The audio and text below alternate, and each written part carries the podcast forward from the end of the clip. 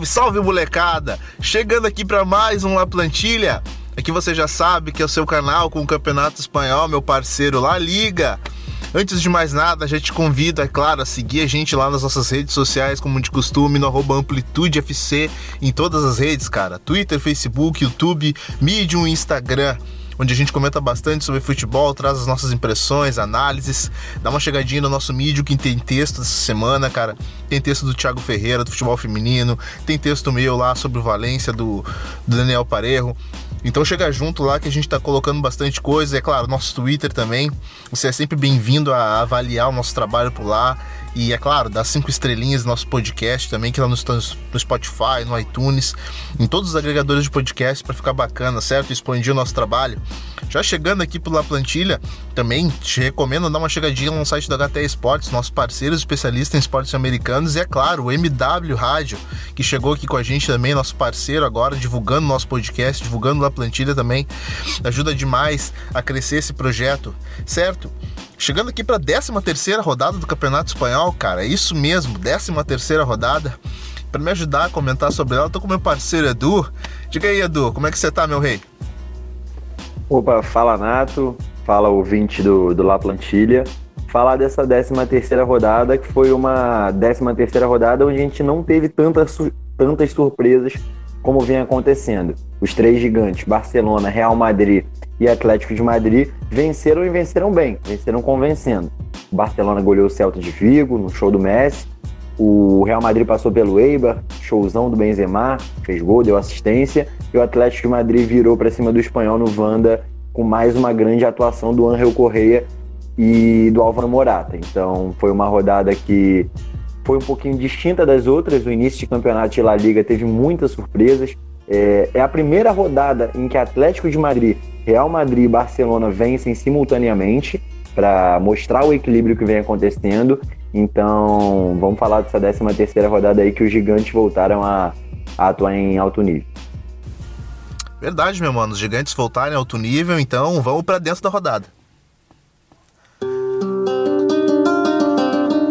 O Edu, meu parceiro, nessa 13 terceira rodada aí de Campeonato Espanhol pra gente aqui é fim de semana de vestibular aí espalhado por todo o Brasil, como a gente sabe, meu rei.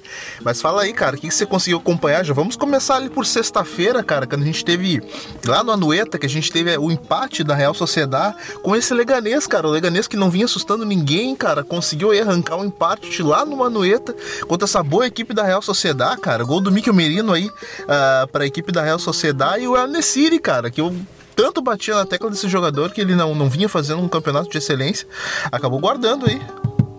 Verdade. É, Real Sociedade e Leganês empataram no Anueta, 1 a 1 E esse pontinho é um pontinho bastante interessante pro, pro Leganês.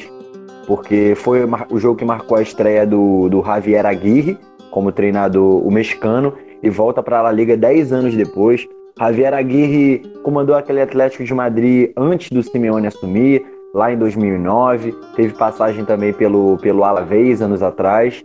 Então ele volta à La Liga 10 anos depois com a duríssima missão de tentar fazer um milagre de tirar esse Leganês da, da zona de rebaixamento. Leganês que trocou de treinador, tinha o Manuel Peregrino. E o mais legal que a gente conseguiu observar desse Leganês já no primeiro jogo do mexicano no, no comando foi a volta da defesa de 5 a defesa com, cinco, com três zagueiros e dois alas, com o time jogando no 5-4-1, que foi o esquema que livrou o Leganês na, do rebaixamento na temporada passada. Então o Omeru voltou à zaga, zagueiro que foi contratado pelo Chelsea. A gente conseguiu ver o Rosales e o Kevin Rodrigues jogando pelas alas. Jonathan Silva ainda, ainda não veio para a temporada, está lesionado. Então foi muito legal para o Leganês voltar a ter essa solidez defensiva que foi o primeiro grande marco do Javier Aguirre. Pelo lado da Real Sociedade, a gente viu um time muito mais previsível sem o Odegar. O Odegar norueguês está machucado, um dos grandes nomes desse início de liga, e o time sentiu a falta dele. Mesmo com o Iano Zay entrando no lugar dele e o Mikel, e o, perdão, Sabin Merino fazendo um, não, Mikel Merino mesmo. E o Mikel Merino fazendo um ótimo início de temporada, a Real Sociedade sentiu falta do Odegar, criou bem menos do que ela vinha criando e contra o time fechadinho do Leganês teve dificuldade. Tanto que a Real Sociedade abre o, o placar no lance de bola parada, Miquel Merino cabeceia e abre o placar. E quando a gente acha que o, a Real Sociedade tinha aberto o placar e ficaria com a vitória na, numa jogada, uma jogada até inusitada, o Enesiri, o, o marroquino, empata, empata a partida para o Leganês. Então, um pontinho bem interessante para o Leganês. Estreia do, do Javier Aguirre, um ponto no Anueta é sempre bem-vindo. E tropeço da Real Sociedade, né? Porque, querendo ou não, o Leganês era, era não, ainda é o lanterna de La Liga. A Real Sociedade poderia chegar aos 25 pontos, chegou só a 23. Então, mesmo permanecendo no G4, a gente pode considerar assim um tropeço da Real Sociedade nessa abertura da rodada. Pois é, cara, tropeço aí importante, porque a Real Sociedade vinha numa subida interessante no campeonato. E esse tropeço no Anueta, cara, o Anueta que vinha, vinha sendo palco aí de grandes jogos da Real Sociedade. Estranho esse tropeço, mas isso vem de encontro com o que você falou mesmo, né, cara? Uh, Martinho Odegaard vem sendo aí o grande termômetro dessa equipe. E quando ele não tá em campo, faz uma falta danada, cara. Mas assim, Edu, vamos pro próximo jogo então, meu mano, porque no sábado a gente já tem aquele jogo que abre, abre o dia aqui no Brasil, cara. Acordei cedo para ver se Alavés 3, uh, Valladolid 0, cara. Lucas Pérez em campo, esse, essa equipe do Alavés joga pro Lucas Pérez, Lucas Pérez corresponde, cara. Uh, eh, 3 a 0 Edu. O que, você conseguiu acompanhar dessa partida aí, meu rei? O Alavés, é, a gente pode definir o Alavés como duas equipes. É o, a gente tem o Alavés que joga em Mendes Rosa e o Alavés que joga fora de Mendes Rosa. O Alavés em Mendes Rosa, no País Basco, é um time quase imbatível. É muito difícil competir lá. O, o território Chio é um campinho bem acanhado. É um campinho que serve também até para o próprio estilo de jogo do Alavés, que é um jogo de ligação direta, um jogo de abusar, de usar e abusar da, da bola parada. E foi assim que o Alavés transformou esse, terri esse território hostil para conseguir os três pontos sobre o Valladolid, um Valladolid irreconhecível nessa rodada. É, Lucas Mal Pérez, demais, cara, mal demais na criação. Muito mal, muito mal o Valladolid. Ele, o, o Valladolid ele sente muita falta do, do Nacho, lateral esquerdo. É, dessa vez o Barba foi improvisado, ele é zagueiro, jogou improvisado, não foi bem. Todas as jogadas da, do Alavés foram por ali, com o Martin Aguirre Garabia e o, e o Vidal, o Alex Vidal, ex-Barcelona. Então o jogo Sim. foi todo pela direita. E você citou o ponto crucial. Se a gente fala de Alavés, a gente tem que falar de Lucas Pérez. Lucas Pérez, o que é esse cara? Sete jogos seguidos marcando pelo Alavés. É, ele é o primeiro que jogador isso, de La Liga. Absurdo demais, meu mano. Absurdo demais.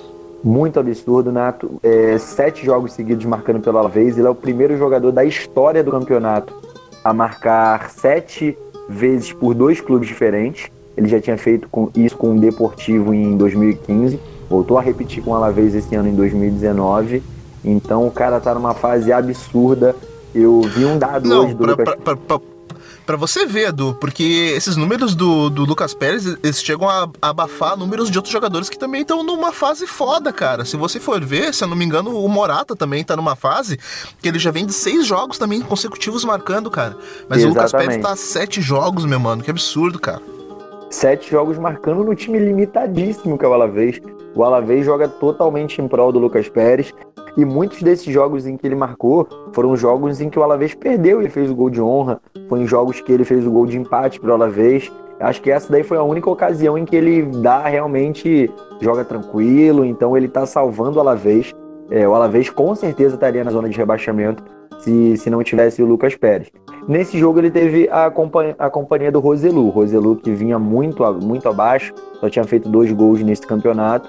Roselu colaborou, fez o gol, inclusive, que abriu a vitória por 3 a 0 Thomas Pina também fez o gol de cabeça. Então, nessa base, usando e abusando da bola parada, contando muito com o craque Lucas Pérez, que deu assistência para o gol do Roselu. Alavés passou por cima do Valladolid. Valladolid totalmente reconhecível, como eu disse. Oscar Plano mal. O Sérgio Guardiola, que tem sido o grande nome desse time no início da temporada, foi muito abaixo. O Nau cara, é essa falha do Jordan, do Jordan Massip, cara, pô, é, é um goleiro interessante. Ele vinha ele de é um grandes atuações aí, cara. Pô, é um falha, falha bizarra, muito. né, cara? Exatamente, um goleiro que eu gosto muito, mas falhou feio, falhou feio no gol.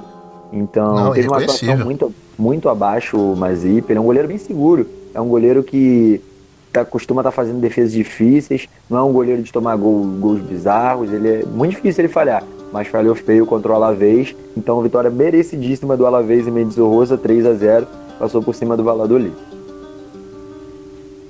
Show de bola, meu velho. Então vamos pro próximo jogo, meu parceiro. Vamos para o jogo do Valência, porque o Valência que também é outra equipe que vem em franca ascensão no campeonato, vem em franca ascensão também nas ligas europeias em que vem jogando, cara. Enfrentou essa bela equipe do Granada, que vem fazendo um excelente campeonato e ganhou, cara. Ganhou 2 a 0 uh, do Valência frente à equipe do Granada, cara. Teve gols do, do Dani Vaz, teve gol do Ferran Torres, aliás, um golaço, cara. Veio conduzindo praticamente lá do meio campo sem ninguém chegar nele. O cara meteu um pombo na gaveta, cara. 2 a 0 do, uh, do Valência uh, em, em, em, cima do, desse Granada aí, cara. O que, que você conseguiu fazer de análise aí pra gente em cima dessa partida do Valência? Valência que vem subindo, cara. Vem subindo, vem fazendo grandes jogos, alternando as competições, mas vem mantendo um padrão interessante aí, cara. Verdade. É. O, que gente, o que eu mais cobrava do, desse Valência, desse novo Valência do, do Albert Celades, é, era sequência, era vitórias consecutivas, porque a equipe joga faz uma partidaça, depois empatava ou perdia, não conseguia manter um padrão. E essa última semana, a semana que terminou agora, foi uma semana que o Valência conseguiu três vitórias nos três jogos. E vence o espanhol no sábado passado, no sábado retrasado no caso, vence o espanhol de virada venceu o Lille por 4 a 1 de virada também na Champions League, vitória que deixou o Valência é, vivo na briga pela, pela vaga na Champions e para poder fechar com muita autoridade, semana, né, cara? Com muita, muita personalidade para virar do Lille. Um segundo tempo sensacional com chuveiro molhado, falar que o Dani Parejo jogou bem.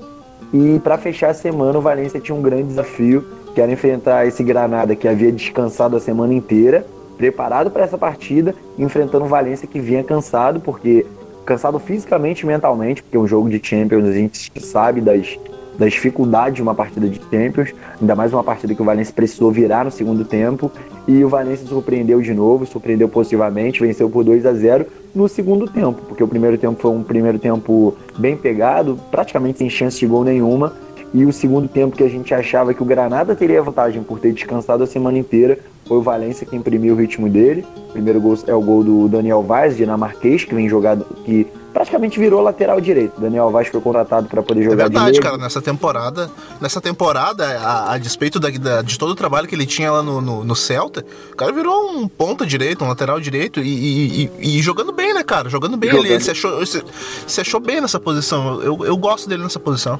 ele sempre foi versátil a ponto de jogar de lateral direita, mas ele foi contratado para ser o meia direita, é. para ser até jogar por dentro também, que ele já fez essa função no Celta, ele jogava com com o Radojo e o Tuco Hernandes por dentro. O Celta usava outro esquema, jogava no 4-3-3, esse Valência joga no 4-4-2, mas agora o Daniel Vaz virou lateral direito de origem. E num cruzamento ele abre o placar. A partir do momento que o Valência abre o placar, ele fica cômodo na partida porque jogar de forma reativa o Valência entende bem. A pena para o Valência foi as lesões, né? Porque tanto no primeiro tempo quanto no segundo tempo a gente teve as lesões do Condogbia e teve a lesão do Rodrigo. O Rodrigo foi até cortado da seleção espanhola. Mas aí no, no, nesse meio tempo o Ferran Torres decide a partida. No final ele arranca e faz um golaço. O que o Ferran Torres está jogando é brincadeira. Eu gosto muito do Kang In Lee, o coreano, mas o Ferran Torres. Esse caso do Valência é um caso que parece muito, lembra muito o caso do Real Madrid de Rodrigo e Vinícius Júnior. O Kang In Lee é o garoto que é mais falado, o garoto que é mais badalado, como se fosse o Vinícius Júnior. E o Ferran Torres, no caso, seria o Rodrigo, que é um pouco mais eficiente, que nesse momento está mais pronto que o Kang Lee. Rapaz, e ele vem... o Ferran Torres ele é, é, dono daquele lado direito ali, cara. É todas as jogadas que ele tenta fazer por aquele lado dão certo, cara. É um cara que dá muita é estabilidade pro time. Ele muito, é muito eficiente, eficiente, cara. Ele parte para cima e define a jogada rápido, seja final ou seja fazendo cruzamento. Maxi Gomes, após a entrada do Ferran Torres, é um cara que cresceu muito porque tem muito cruzamento para o Maxi Gomes. Então, ótima exibição do Dani Parejo novamente. Dessa vez ele não, ele não fez gol. Até fez um gol que foi anulado, mas não, não contou. O Dani Parejo tem sete gols em 15 jogos na temporada. Então, partidaça. Grande vitória do Valência sobre esse Granada. É, o Granada é muito difícil a gente falar que ah, o Granada está decepcionando porque tem três derrotas seguidas. Não, campeonato do Granada é um, não, é um campeonato cara, é, permanência. É, difícil, né, cara? Pô, é, é, muito complicado fazer, falar que o Granada, pô, de, decepção não, cara. Pô, o campeonato do Granada é, é, porra, é um campeonato histórico, cara. É isso então, Edu. Beleza, chegamos então no próximo jogo, meu mano. Vamos lá pro, pra Ipurua, porque a gente teve a vitória do Real Madrid, cara, 4 a 0 A Real Madrid realmente avassalador, Karim Benzema numa fase esplêndida, uh, grande artilheiro do campeonato, cara, e chegamos aí numa fase em que Hazard talvez tenha feito aí a sua melhor, melhor exibição aí no Campeonato Espanhol até agora, cara, 4 a 0 uh, ah, do Real Madrid frente a essa equipe do Eibar fora de casa. O que, que a gente pode tirar de lição aí desse jogo, Edu? Tirar de lição que o Benzema é craque, né? Acho que é a primeira lição que a gente tem que tirar desse jogo é isso. É... Puta que pariu, joga muito, cara. tem que xingar mesmo, esse cara joga demais. É... Uma, uma coisa bem legal que a gente tem reparado de uns tempos pra cá no Real Madrid, acho que nem tá no ataque, tá na defesa. Real Madrid contra o Eibar, ele chegou ao sexto jogo seguido com clean sheet. Eu vou pegar aqui a sequência de jogos. É, vitória sobre o Galatasaray por 1 a 0 Perdão, chegou ao quinto jogo de clean sheet. Vitória sobre o Leganés 5 a 0 0 a 0 com o Betis, 6 a 0 no Galatasaray e esse 4 a 0 para cima do, do Eibar. Então, a solidez defensiva... Pô, como mudou, né, cara? Como mudou, você se lembra que no início do campeonato a gente, a gente chegava aqui e a gente avisava, pô, Real tomava gol todo jogo, cara, todo jogo era vazado e realmente se consolidou, tá, com uma, tá, tá numa fase defensiva excelente, cara bem legal. Não só início da temporada, o Real Madrid é um time marcado por levar gols há, há, várias temporadas. Até a torcida do Real Madrid brinca. Ah, se não tomar gol não é Real Madrid. O jogo que o Real Madrid tá ganhando de 5 a 0 toma 5 a 1 mas aí a gente já esperava.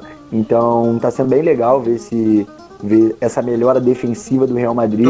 isso vai de encontro até na, isso vai de encontro até naquela nossa resenha do grupo que a gente falava das falhas do Ramos, que elas ocorrem, mas é, infelizmente, mas o Ramos é, é, um grande zagueiro e, e, e realmente é um dos maiores zagueiros da história do Real. Agora o Ramos está conseguindo combinar as atuações defensivas com os gols que ele já sempre fez, independente Muitos do gols. momento. Ele fez mais um gol contra o Eibar, fez gol de pênalti mas a vitória começa com um gol do Benzema. O Benzema, ele tá fazendo início de temporada, não só início de temporada, né? O Benzema já fez uma temporada passada sensacional. Ele marcou dois gols na, na vitória sobre o Eibar. Então, o Benzema é o cara que faz os gols e faz quem tá do lado dele jogar melhor. Se o Lucas Vaz que tá jogando bem, é porque o Benzema tá lá, o Hazard tá jogando muito também. Finalmente o Hazard veio para a temporada, apesar de não ter contribuído com gol. Ele deu assistência, participou do jogo, deu dribles. Então, vitória mano, bem Mano, é, me, me parece mais magro. Eu não sei se é, se é, é a visão Também. que eu tive na, na última rodada, mas me pareceu um, um, pouco mais magro, menos tá inchado. Bem melhor fisicamente. Sim, sim, sim. Tá é, bem melhor sim. Não é, só, não é só impressão sua, não. Ele tá, o Hazard tá mais magro, sim. E, consequentemente, isso interfere no, no rendimento dele. Mas falamos de Benzema, falamos de Sérgio Ramos, só que o grande jogador desse momento no Real Madrid é um jogador que não é tão, banda, não é tão badalado assim. Pô, é o, é o Uruguai que eu tô pensando, mano? É ele mesmo, é o Fede Valverde. E muito isso, muito disso do Real Madrid parar de sofrer gol tem a ver com a entrada desse, desse uruguaio no, no time titular. E foi coroado no final da partida com um gol, né? O primeiro gol do Fede Valverde na La Liga saiu contra o Eibar fechando esse 4 a 0 vitória, vitória autoritária do Real Madrid. Jogar em Purua não é fácil, a gente que acompanha a Liga sabe disso. E Purua é um campinho pequeno, a torcida do Eibar fica em cima. O Eibar ganhou do Sevilha e do Vila Real em Purua nessa temporada, mas não fez frente Verdade. ao Real Madrid. Então, acho que por parte do Eibar, o Mengilibar, ele tem que rever alguns conceitos sobre a marcação-pressão, porque é muito difícil você marcar pressão com o Arbilha, que é um lateral jogando improvisado na zaga, e o Bigas, que é um lateral, que é um zagueiro lento. O De Blas ele tem jogado improvisado na lateral direita. Então, o setor defensivo do Eibar é um setor defensivo todo remendado para um plano de jogo que exige muito da defesa.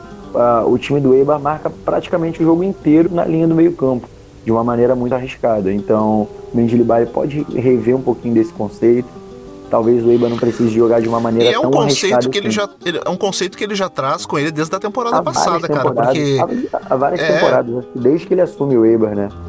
Uma marcação muito alta, muito agressiva, né, cara? Isso, isso acaba ocasionando sempre goleadas, até dentro de casa, cara. Quando você pega uma equipe é, talhada também ao contra-ataque como o Real Madrid ou até mesmo Barcelona, cara, é, não adianta. É, é muito risco para é muito risco que a gente que você corre, uh, tendo em vista que o campeonato do Eibar não é um campeonato de classificação para competições europeias, mas assim um campeonato para se manter na, na elite da, do, da, da La Liga, né, cara? Então é muito risco, é muito risco Exatamente. e isso tem seu preço. Exatamente. Acho que se você joga dessa maneira contra a Leganês, contra a Mallorca, esses times que já já estão habituados a marcar atrás e não tem um poderio ofensivo tão grande é uma coisa. Agora você enfrentar o Real Madrid e o Eibar tomou de 4 a 0 do Real Madrid Perdeu de 3 a 0 para o Barcelona, não, sim, simplesmente não é jogo. Não com o elenco atual que o Eibar tem. Então, vitória justíssima do Real Madrid, 4 a 0 em Purua. E o Real Madrid segue na cola do Barcelona, finalmente jogando o que a gente espera do Real Madrid. Que é essa equipe que machuca na frente e que finalmente está um pouco mais certinha atrás. Beleza, o Edu, só ampliando um pouquinho, cara, para saindo, tirando um pouquinho desse foco do campeonato. Uh, cara, Vinícius e Rodrigo, você acha que depois da exibição de quarta-feira que o Rodrigo teve, o Vinícius acabou perdendo aí um pouco de espaço com, com o Zidane, cara? Rodrigo, é que a liga tá um pouco baixa, não tô conseguindo te ouvir. É, não, não. Na, na questão entre, entre o menino Vinícius e o Rodrigo, cara, o que, que você. que, que você consegue fazer de leitura aí, cara? Porque depois da exibição, porra, mágica do Rodrigo na, na Champions League, ah, você acha que o Vinícius acabou perdendo algum tipo de espaço que ele tinha aí, cara? Nesse momento é natural o Rodrigo ter mais espaço que o Vinícius Júnior. Poxa, o Rodrigo fez um hat-trick numa partida de Champions League. Então, o momento é natural, é o momento do Rodrigo. Só que eu acho que é muito cedo para falar que o Vinícius Júnior perdeu completamente espaço. Vamos lá, vamos botar na ponta do lápis. O Vinícius Júnior ele foi um dos grandes nomes do Real Madrid na temporada passada em que nada dava certo. Até a lesão, até a lesão que ele sofre contra o Ajax, ele atrás do Benzema, time, né?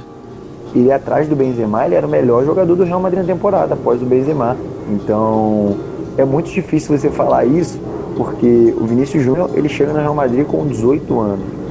18 anos no Real Madrid, na primeira temporada em que teoricamente ele seria emprestado ou faria parte do Castilha, ele entra numa furada imensa e se sai bem, até o momento que ele sofre lesão contra, contra o Ajax. A partir do momento da lesão que ele sofre, não foi uma lesão de uma, duas, três semanas, foi uma lesão de quatro meses, ele tem que voltar todos esses degraus novamente e ele volta no final da temporada quando o Real Madrid não disputava mais nada que o Real Madrid praticamente estava de férias. Então ele não teve. Pô, lesão que, que acabou custando uma Copa América para ele, né, cara? Copa América, então essa lesão, essa lesão do Vinícius Júnior acho que pesa totalmente no que ele vem sofrendo até hoje. É, a perca de espaço no elenco é natural, porque ele já estava num patamar que era titular indiscutível até o momento da lesão. Então é muito difícil falar de Rodrigo e Vinícius Júnior. O momento é do Rodrigo, mas a gente já, já foi capaz de ver o teto do Vinícius Júnior botando o Piquet no chão, fazendo uma partidaça contra o, Real Madrid, contra o Barcelona, tanto no Camp Nou quanto no Santiago Bernabéu, sendo um cara que parte para cima, sendo um cara que assume a responsa com 18 anos no elenco do Real Madrid, só o maior clube do mundo. Então a gente tem que ter muito cuidado com o que a gente vai falar sobre o Vinícius Júnior. Não tirando qualquer mérito do Rodrigo, que o momento atual é, é todo dele. Verdade, cara. O momento atual do Rodrigo tá brilhando muito nas competições europeias, brilhando aí nesse início de, de, de chegada ao Real Madrid, sorte para ele. Então, Edu, vamos pro próximo jogo, meu mano. Vamos então de Real Madrid, passamos agora para Barcelona. Vitória do Barcelona e agora vou chover no molhado. Hat-trick, o primeiro hat-trick do campeonato. Lionel Messi, dois gols de falta, uma partida exuberante, esplêndida, todos os adjetivos que a gente possa dar a esse Celta de Vigo que não muda, cara. Rodada após rodada, a gente vê essa esse eletrocardiograma que é a Celta de Vigo é, jogando em casa e fora de casa é, vem o declínio. O que, que você conseguiu tirar de bom aí desse jogo, o, o Edu? 4 a 1 pro Barcelona frente à equipe do Celta de Vigo? Se a gente pega esse placar 4 a 1 no início, a gente imagina que foi um vareio do Barcelona, que o Barcelona passou por cima do Celta, mas na verdade não foi assim, né? É, três gols de bola parada do Messi é impossível competir com um cara que tem a mesma precisão para bater um pênalti do que para bater uma falta. Cobrança de falta é a mesma coisa que um pênalti para o Messi. Então, dois gols idênticos de falta que ele fez no intervalo de quatro minutos entre o primeiro tempo e o, e o segundo tempo. Foi uma partida bem legal do Celta na estreia do, do Oscar Garcia.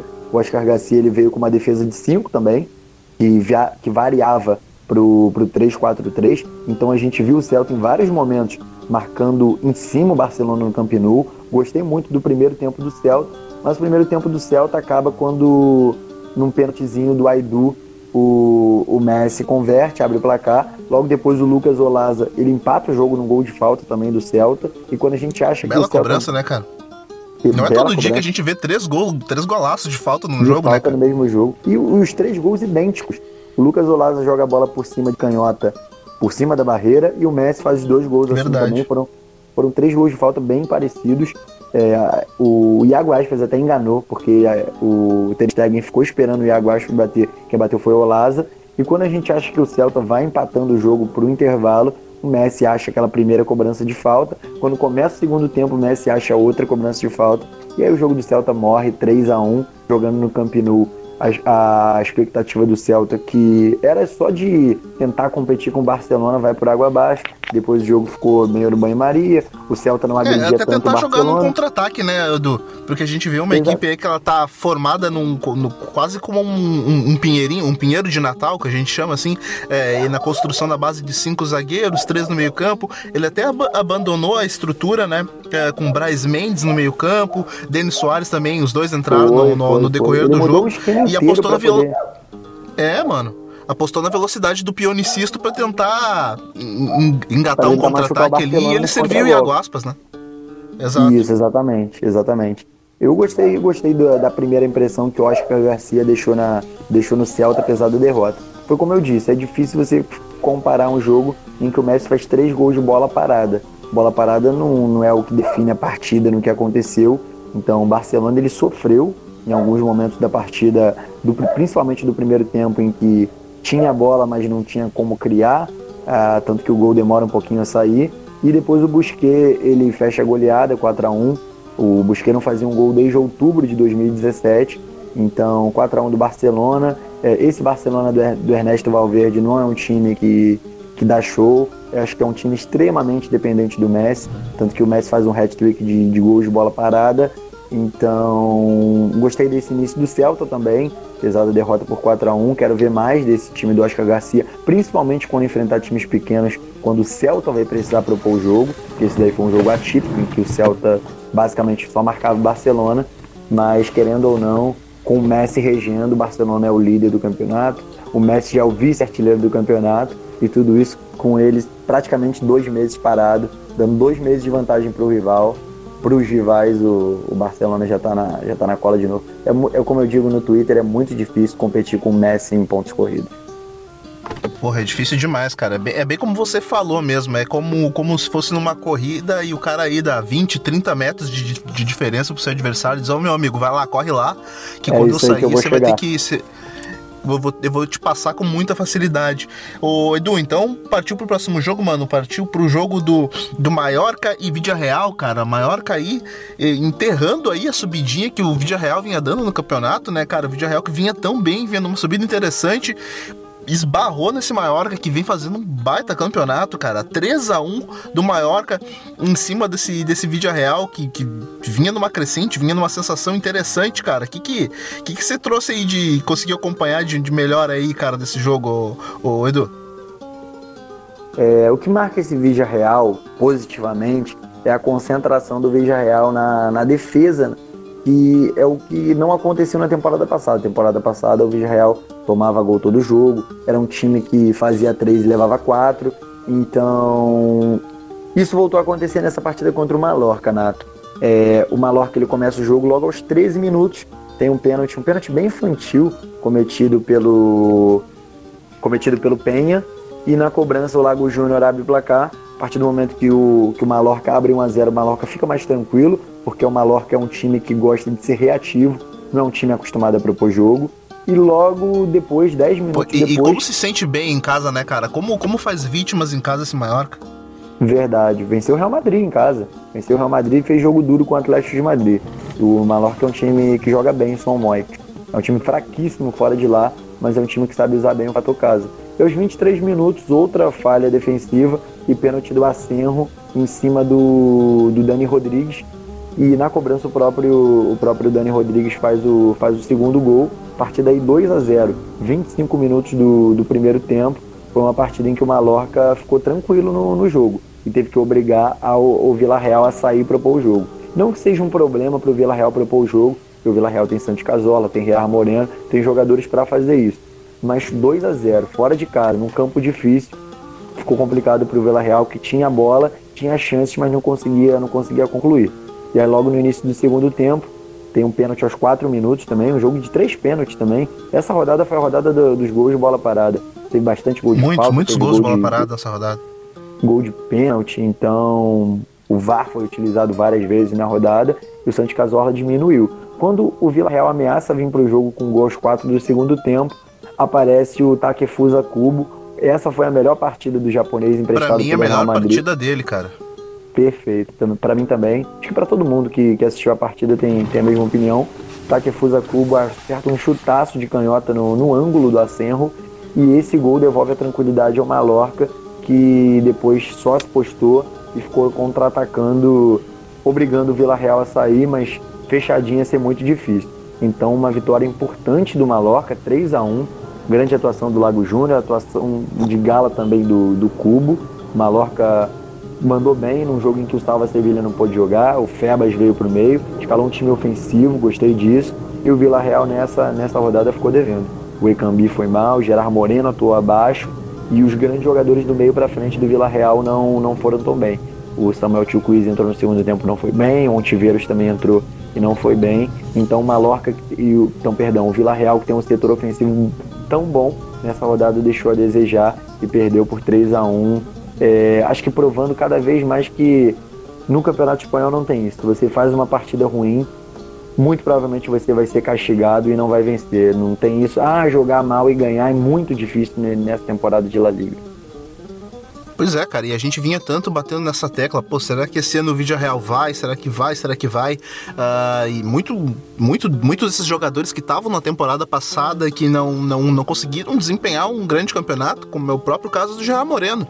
Gerard Moreno só pelo que ele já, já, já, jogou até agora, ele já jogou melhor que toda a temporada passada com a camisa do Villarreal. Exatamente. Então, são, são jogadores que cresceram de, de, de condição de uma temporada para outra e a gente fica, ficava naquilo, né, cara? Será que esse ano vai? Será que esse ano o Villarreal consegue voltar para uma competição europeia em um nível top? Então a gente aguarda, né, cara? Aguarda que essas coisas, que essas coisas aconteçam aí para o bem do futebol espanhol. Uh, Villarreal aí com tantos convocados para a seleção espanhola. Uh, mas então vamos pro próximo jogo, Edu. Vamos então lá pro meu Atlético Bilbao, que conseguiu vencer, cara. Voltou a vencer de novo meu Atlético Bilbao. 2 a 1 frente ao Leganês, uh, frente ao Levante, perdão. 2 a 1 frente ao Levante, cara. Pô, grande jogo do Capa, grande jogo do Muniain também, cara. 2 a 1 uma vitória importante, cara, para tirar o time aí dessa, dessa zica. Verdade, só vou te corrigir, não é grande jogo do Capa não, grande temporada faz o Under Capa, lateral direito, um dos melhores laterais do campeonato.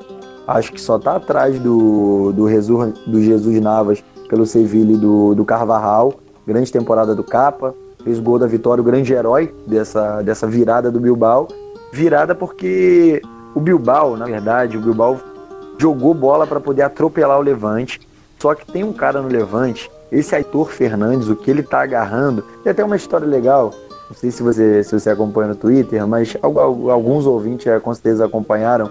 O Aitor Fernandes, goleiro do Levante, ele foi escalado para poder ser mesário da eleição, das eleições da Espanha no dia do jogo, no horário do jogo. Então, ele não ia agarrar. No sábado à noite, o Levante conseguiu desenrolar muito, encher o saco da, da justiça espanhola e conseguiu a liberação do Aitor Fernandes para poder agarrar no, no San Mamés. Ele pegou um voo fretado, viajou para o jogo, chegou poucas horas antes da partida e foi, e foi para a partida. E na partida que ele pegou, ele fez sete, sete defesas difíceis, mas não conseguiu mesmo assim evitar a, a derrota do Levante. O Bilbao, quando ele joga no San Mamés, ele é um time muito agressivo. É um time que tem o Inak Williams, é um time que tem o Muniain, o Raul Garcia, que é uma máquina de cabecear, finalizar, o jogador que ama o contato físico. Então. O Esse é um dos imortais da Liga, né, cara? Ele é um gladiador, Raul Garcia, eu gosto muito dele. Gostava dele no Atlético de Madrid, gosto dele mais ainda no Bilbao, porque no Bilbao ele joga praticamente todas as partidas. O Bilbao é um time que tem um elenco bem curtinho e que não roda tanto esse elenco assim, também não tem para onde rodar. O elenco de 20, 22 jogadores, bem pequeno mesmo. Então, o Levante ele abre o placar no último lance do primeiro tempo, um lance de bola parada. Gol do Postigo, que fazia o seu centésimo jogo. E um, um resultado que era totalmente mentiroso, porque o Bilbao já amassava o Levante desde o primeiro minuto. Quando começa o segundo tempo, vem o gol do, do Muniain logo no início, aos 12 do segundo tempo. E é o gol. E, e como é bom ver esse cara fazendo gols, cara. É, é, uma sensação que eu sinto com o Muniain é a mesma sensação que eu sinto com o Parejo, cara. É, é, ele é um camisa 10 que me agrada demais, cara. Apesar de ser mais agudo que o Parejo, um jogador, um, um extrema que, que gosta de partir para dentro, também flutua pelas entrelinhas. Porra, como me agrada, como me agrada ver esse jogador bem fisicamente, cara. Esse jogador é, é também ele, ele é o desequilíbrio do time. É muito legal. Eu, eu comparo um pouco o caso do Muniain com o caso do Cazorla por conta dessas lesões mesmo. O Muniain, ele já foi especulado no United, no próprio City, e muito provavelmente hoje, se ele não tivesse essas lesões, ele já estaria jogando num clube gigante do futebol inglês. Muniain é, é ele não consegue se manter saudável, né, cara? Isso, isso que pesa. É difícil. Eu não me lembro de nenhuma temporada em que o Muniain não tinha tido, não tenha tido uma lesão, uma lesão séria. Ele, toda temporada ele tem uma lesão que afasta ele pelo menos de, de uns sete jogos assim. Então é muito difícil algum clube confiar em contratar um cara desse que, que se machuca tanto. Mas legal, ele marcou o gol de empate e a pressão a partir do empate só aumentou. Então não deu para o Levante segurar e aos 43 do segundo tempo, o Capa que a gente falou, ele desempata a partida num chutaço, um rebote do escanteio para poder vencer essa muralha que estava sendo o Aitor Fernandes 2x1 um pro. Pô, chutaço, golaço, golaço. Golaço, 2x1 um pro, pro Bilbao pra cima do Levante. O Bilbao que vinha de, de três jogos sem vencer, vinha numa, numa fase bem ruim. O Atlético Bilbao voltou a vencer. E o Levante que vinha de vitórias contra a Real Sociedade, vitórias, uma vitória contra a Real Sociedade e outra vitória contra o Barcelona. Não é qualquer time que o Levante tenha ganho, mas dessa vez fez uma partida bem abaixo e só não perdeu demais por conta do goleiraço que ele tem, que é o, que é o Aitor Fernandes. Verdade. Então partiu para o próximo jogo, vamos lá para Madrid, ô Edu, porque a gente teve a vitória do Atlético, cara, vitória do Atlético 3 a 1 frente à equipe do Espanhol, o Espanhol que saiu vencendo, mas não contava com a presença de Álvaro Morata, cara, seis jogos marcando consecutivamente na La Liga, impressionante também. É, consegue ser abafado pelo Lucas Pérez, mas a fase do Lucas Pérez também é, é algo impressionante. Ô Edu, 3 a 1 cara, é importante que o time do Simeone vai encontrando soluções caseiras para aquilo que não conseguia na temporada passada. A prova disso é mais um gol do Angel Correa. E mais um gol do Coque, né, cara? Coque finalmente fazendo gol aí, jogador que a gente tanto espera. Eu, eu espero demais esse jogador, acho um, talento raro, uh, jogador absolutamente identificado, enraizado no clube, uh, que, pô, não, não, não vinha fazendo gols, não vinha tendo atuações ao nível coque que a gente espera.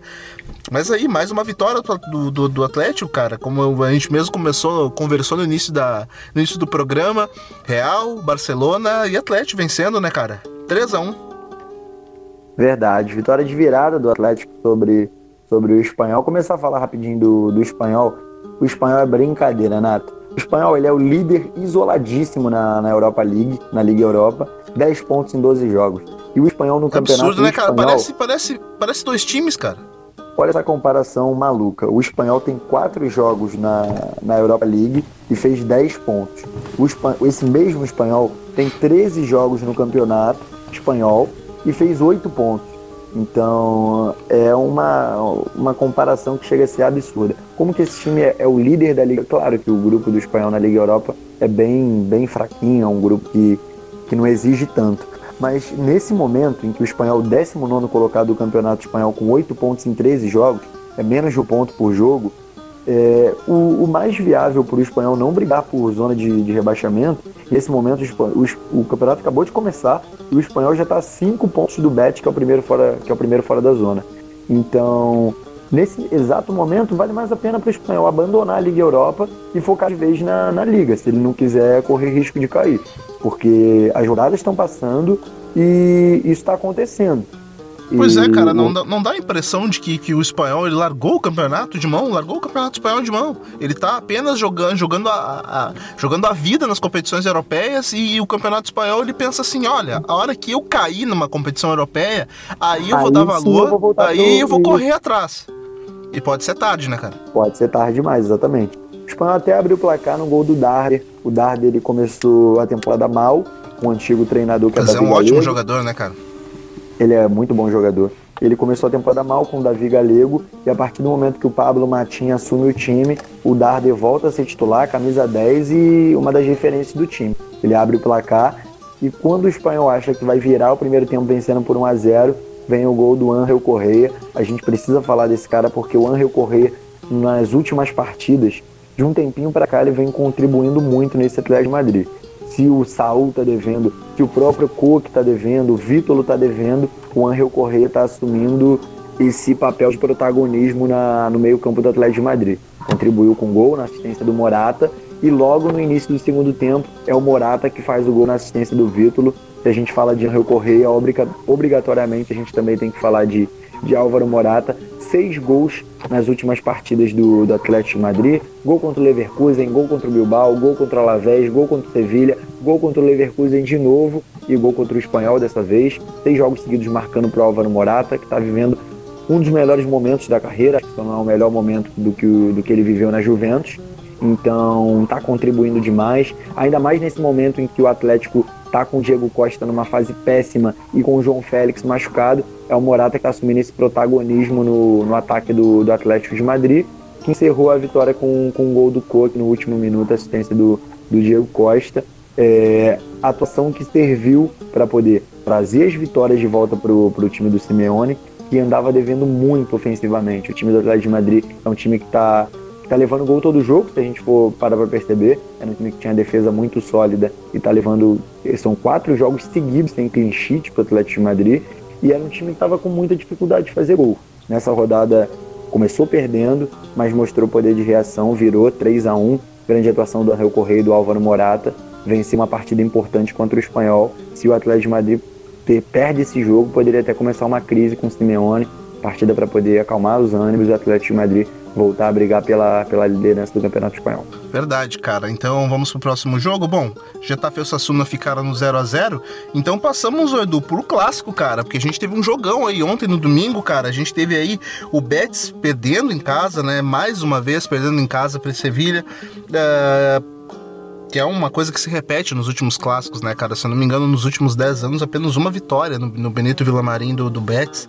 Uh, cara, vitória do Sevilha, gol do Luke de Jong, teve gol do Moron. O uh, que, que você conseguiu acompanhar aí, Edu? Porque a gente sabe que nesse clássico aí, cara, é um dos clássicos mais importantes de todo o Campeonato Espanhol. Esse, esse Sevilha e Betis, clássico de Sevilha. O uh, que, que, você, que, que você conseguiu trazer aí de, de apuração nesse jogo, mano? Verdade. É, Betis Sevilha é um dos derbys mais disputados do mundo. A rivalidade na, na Andaluzia é uma rivalidade grande na cidade de Sevilha é, o lado verde e o lado vermelho. Então, vitória gigante do Sevilha. É, o Sevilha é muito, o Sevilha do Lopetegui é muito mais time que o Bet do Rubi e não nem com fator casa teve como o Bet competir com o Sevilha. O Sevilha foi melhor do primeiro ao último minuto, mereceu a vitória do primeiro ao último minuto. Primeiro gol saiu logo aos 13 com o Lucas Ocampos, cruzamento na área que o Bartra Bartra acho que faltou a escolinha, do, teve um treino que ele faltou da escolinha do Barcelona, porque é inadmissível um zagueiro do, do nível do Bartra cabecear a bola para o meio da área. E o Lucas Ocampos, o que tá jogando esse argentino que o, que o Monte tá trouxe jogando demais, cara. vindo do Olympique de Marseille, Nato tá jogando demais, cara. Nos últimos episódios aí do La Plantilha, também eu tava conversando com, com o Gera a respeito disso. Esse cara tá jogando na Espanha que ele não jogava na França. Então, é, as convocações para seleções, é, para seleção argentina também tá se valendo disso, porque é um jogador absolutamente é, proveitoso para a equipe do pra equipe do Sevilha, cara, e pode ser um jogador uma peça útil para essa equipe da Argentina, cara. É um jogador rápido, habilidoso, ele tem tudo para ser um dos grandes destaques desse campeonato espanhol. Exatamente. O Lucas Ocampos, na minha opinião, é a melhor contratação até aqui é, no, ao, em relação ao que está jogando desse, desse início de campeonato espanhol. Não consigo lembrar de nenhuma, nenhuma contratação. Olha, com certeza, Com certeza você está sendo muito feliz aí nessa sua colocação, viu? Porque eu, eu vou precisar pensar muito bem numa, numa contratação aí que a gente possa colocar custo-benefício, né, cara? Só o Odegar na Real Sociedade, mas o Odegar não digo Sim. que é contratação porque ele está emprestado, entendeu? Mas contratação mesmo, como foi o caso do Griezmann, como o caso do Hazard, eu não consigo lembrar de nenhuma contratação tão boa assim. Olha, do... talvez o Lucas Pérez, mas também eu não sei como, como tá, como verdade, é a condição. Verdade é a condição dele com, com, com, com a equipe. Então, cara, é realmente muito, muito proveitoso esse argentino. E também esse holandês, cara, que veio, que veio com desconfiança, mas está sendo, tá sendo uma peça importantíssima aí. A gente até colocava com certa desconfiança se era bem isso que, que a equipe do Sevilha precisava, se era bem isso que, que o Lopetegui uh, precisaria para a equipe. A gente até colocava que, que o Ticharito poderia, poderia ser essa peça, mas Luke de Jong vem surpreendendo, vem jogando bem, vem fazendo gols decisivos, cara. Muitas vitórias ele vem dando para essa equipe do, do Sevilha. Verdade. O Luke de Jong até agora ele tem dois gols com a camisa do Sevilha, mas são dois gols de vitória. Ele fez o, o gol no, aos 42 do segundo tempo contra o Levante e nesse jogo contra o Betis ele faz o gol que dá a vitória do clássico pro, pro Sevilha. O logo aos 10 do, 10 do segundo tempo, na assistência do Banega. Banega joga demais, demais, demais. Sou muito fã desse cara. E se a gente fala do Lucas Ocampos como a melhor contratação, do outro lado, do lado verde da cidade, a gente pode ver o Borja Iglesias como uma das que mais decepcionam nesse início de campeonato. Nossa, decepcionando demais, né, cara? Depois, da, depois de toda. Só fez um gol. Só fez um gol em 13 jogos. Ele não jogou todos, é claro, mas jogou, jogou 10 partidas. E, os, e o cara que teoricamente seria o reserva dele, nesse momento é o vice-artilheiro do campeonato. A gente tá falando do Lorém Moron. Como é que pode, Moron, né, cara? Lorém Morão é, é, sensacional a história desse cara. Ele surge em 2017 no Bet, vem da base, faz gol pra caramba no fim da temporada e, e surge pro ano de 2018 com uma grande esperança do ataque do Bet. Só que em 2018 ele não joga nada, nada, nada, nada, nada. A torcida pede para ele ir embora, a torcida implora por centroavante e chega o Borja Iglesias. O Lorém Morão, teoricamente, seria o substituto, a sombra só do Borja Iglesias, reserva nato, porque o Bet fez um grande esforço para poder trazer o Borja Iglesias. O Bet pagou caro no, no Panda. E Não, o, sim, Iglesias... o Panda jogou muita bola na temporada passada, cara. Muita então, bola. Então ele com certeza é um dos, um, um, dos atacantes com mais hype aí, que todos, praticamente todos os clubes do Campeonato Espanhol queriam, queriam o Panda Iglesias, pô. Todo mundo queria o, o Panda pelo que ele fez no espanhol na temporada passada. Só que essa novela Bet espanhol demorou muito muito, muito, muito. A liga começou e essa novela não tinha acabado ainda. Porque na Espanha não é igual na Premier League, que você, a partir do momento que começa o campeonato, você para de contratar. Você pode contratar, contratar até a terceira, quarta rodada. Então, até o Bet contratar e o Borja Iglesias entrar em forma de jogo, demorou. E nesse tempo que demorou, nas primeiras rodadas, foi quando o Lorém Moron desandou a meter gol. E quando o Borja Iglesias vai estrear, Lorém Moron, Lorém já tinha 4, 5 gols no campeonato no, no início. Então. Pô, ele, mesmo... ele, teve tudo, né, cara? Ele teve toda a pré-temporada com a equipe, ele teve, ele teve junto, né, cara? Tudo, ele tem um ecossistema tudo, tudo. que trabalhou por ele, né, cara? Nessa desvantagem aí, o Panda sentiu. Sentiu, sentiu bastante. E acho que o medo de perder a, a vaga pro Borja Iglesias fez o Lorém Moron desandar a meter gol. Ele, os gols do Lorém Moron são gols muito parecidos. São gols que lembram, claro, sem querer comparar, pelo amor de Deus. São gols que lembram o Romário, porque são gols de rebote, são gols que a bola cruza a área, ele cutuca pro gol. Gols um, ele é um centroavante de um toque só, que tá sempre bem posicionado e finaliza em direção ao gol. Então, é, é o que fazia falta nesse time do Betis. A gente sempre falou que o Betis cria bastante, pelo menos criava muitas chances pro e os centroavantes não conseguiam fazer o gol. Era um time que precisava de 10, 11 chutes para poder fazer um único gol. Pô, pô Edu, você então... já pensou, cara, em juntar, em juntar o, o time do ano passado do Kik Setien com o Júnior Firpo, com, com, com todos os jogadores que tinham à disposição ainda, com esse, com esse Lorei Moron dessa temporada, velho? Já ah, pensou nisso? Seria... Aí o Bet estaria brigando nas primeiras posições. Não estaria em décimo Porra, sétimo cara, brigando pra, pra não cair. Mas essa, essas do... casuali casualidades atemporais, né, cara? Pô, é uma pena. é, é complicado, né? Mas esse time do Rubio é um time que está devendo muito. O time do Betis cria pouquíssimo em relação ao que, ao que, ao que criava na temporada passada. E por mais que você tenha falado que sim, o Betis perdeu o Firpo, o Betis perdeu o Los mas o Betis trouxe o Fekir do Lyon, que é um grande jogador. trouxe o Panda Iglesias. O Betis se reforçou, não foi um time bobo no mercado. Trouxe o Alex Moreno do Raio, que é um, que é um mala que pisa na, na área o tempo todo, que é um jogador muito ofensivo. O Emerson também. Então o Betis se reforçou, o Betis não está com um elenco fraco. Então o, rendimento tinha que ser melhor. O Betis está em 17 a, a 3 pontos da zona de rebaixamento, muito pouco. Então, vitória merecida do Sevilha, que vence o derby. Dentro da casa do maior rival, vitória para poder dar moral para o Lopetegui. É, esse time do Sevilha que sempre foi marcado por ser um timaço dentro de casa no Pirruan e que era um gatinho fora de casa, é um time que está vencendo muitas partidas fora de casa. Sevilha melhorou bastante o rendimento longe do de Nervion com o Lopetegui e é um time que com certeza vai brigar por Champions League. Esse bet, na minha opinião, o trabalho do Rubi não está sendo um trabalho legal e que se não melhorar em um curto prazo ele vai ter que ser demitido. Pois é, cara, infelizmente aí, depois de toda. Como você mesmo colocou, cara, depois de todo o esforço que, que, a, que, que fizeram para trazer aí Panda e Ruby, uh, poxa, deveria dar mais resposta e a gente espera que isso aconteça, certo? Eduzinho, meu parceiro, 14 rodada do Campeonato Espanhol que nos aguarda, 13 a gente já comentou aqui. Já faço o convite para você que escuta a gente aqui na plantilha, que avalie nosso podcast de 5 estrelas em todos os agregadores de, de podcasts, para que a gente possa chegar a mais pessoas e mais pessoas possam ouvir o nosso trabalho aqui, ouvir aquilo que a gente gosta de falar aqui nesse Campeonato Espanhol, que é a nossa paixão é falar sobre a La Liga, certo? Te convido, cara, a seguir a gente nas nossas redes sociais, no Amplitude, em todas elas: Twitter, Facebook, YouTube, Medium, Instagram.